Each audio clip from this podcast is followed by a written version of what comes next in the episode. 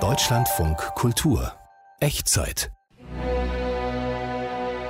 Klassik drastisch. Lippenbekenntnisse zweier Nerds. Von und mit David Striso und Axel Ranisch. David, ich habe dir Finnland mitgebracht. Äh, Finnland, lass mich überlegen. Da gibt's nur einen. Wälder, Kälte. Seen, Schwäne, Mücken, Jean Sibelius. Ja. Allein schon die Sonne. Der ganze Tag, die ganze Nacht scheint die Sonne und dann im Winter ist immer alles dunkel. Ja. Das ist so bipolar wie Jean Sibelius selbst. Wahrscheinlich selbst war er. Ja. Ja. Ja. Also, Der hat das auch im Land gelebt. Der hat, der hat sich ja doch äh, zurückgezogen aufs Land. Na genau, also der hat äh, am Anfang schon Musikausbildung, Familie und so weiter, lange Zeit als Bohemian in Helsinki gelebt, aber irgendwann so mit 40 äh, hat er sich aufs Land zurückgezogen mit seiner Familie. Wirklich an einen Ort, dem kilometerweit kein, kein nächstes Haus war. Ja. Ohne fließend Wasser, ohne den ganzen Kram, den man aus Helsinki kannte. Zurück zur Natur. Und genau in dieser Zeit ist das Werk entstanden, äh, oder fällt genau in die Zeit, das ich dir heute mitgebracht habe. Du kennst es in- und auswendig. Das. Violinkonzert. Weißt du, wie, wie ein See, auf dem es glitzert und Nebelschwaden erheben sich darüber. Und jemand geht spazieren und ganz allein singt ein klagendes Lied, weint ein bisschen, wird aber umarmt von der Natur.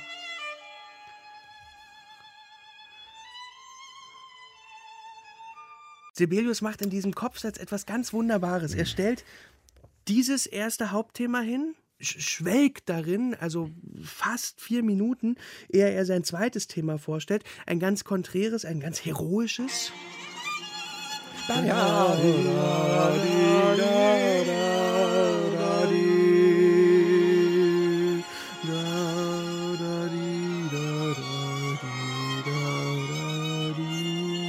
Und dann bringt er noch einen dritten Gedanken ins Spiel vom großen Orchester Tutti. Ein ganz wichtiger Gedanke, nämlich ein tänzerischer.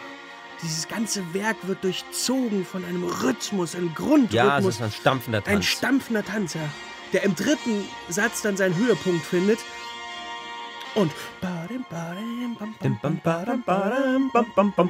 und dann macht er was. Diese drei thematischen Blöcke, die er da hat, bringt er in einer gemeinsamen, in einer Durchführung und zwar ganz alleine auf den Seiten der Violine zusammen. Und das, das, ich glaube, das hat so in der Form noch keiner gemacht. Die Violine in einer Mörderkadenz von drei Minuten Wo das Orchester nur so eine solche Tuschfunktion Ja, hat. es da- es darf ab und ab zu und mal, zu in, mal einem, in einem Tutti reinzuhauen.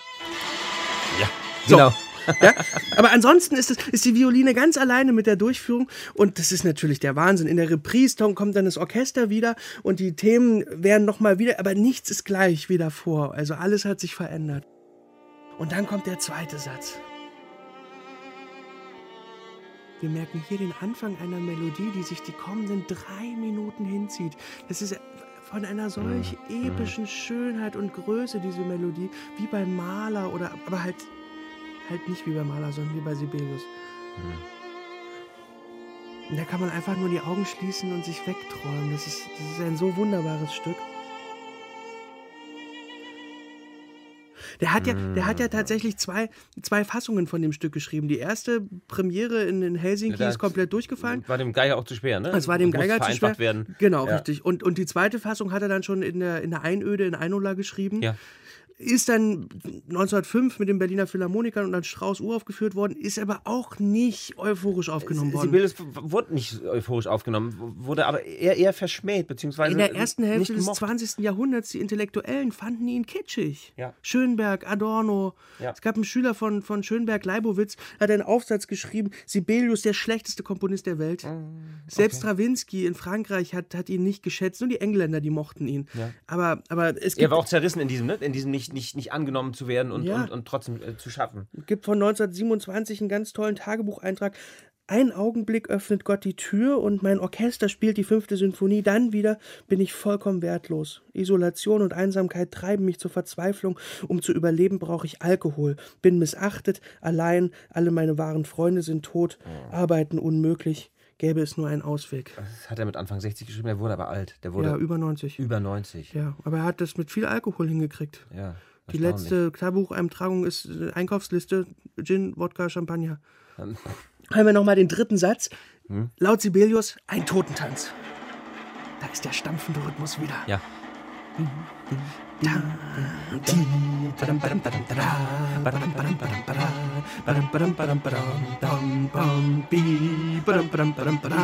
Und in diesem Stück muss der Geiger alles geben, was er kann.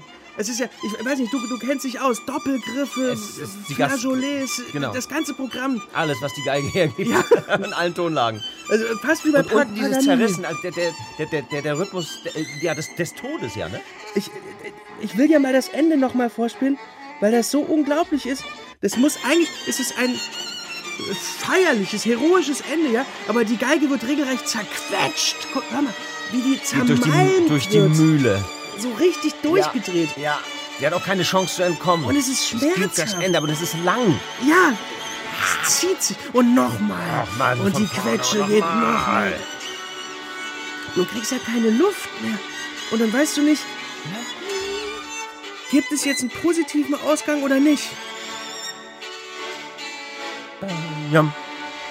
Die, da, da, da, die. Nochmal, nochmal.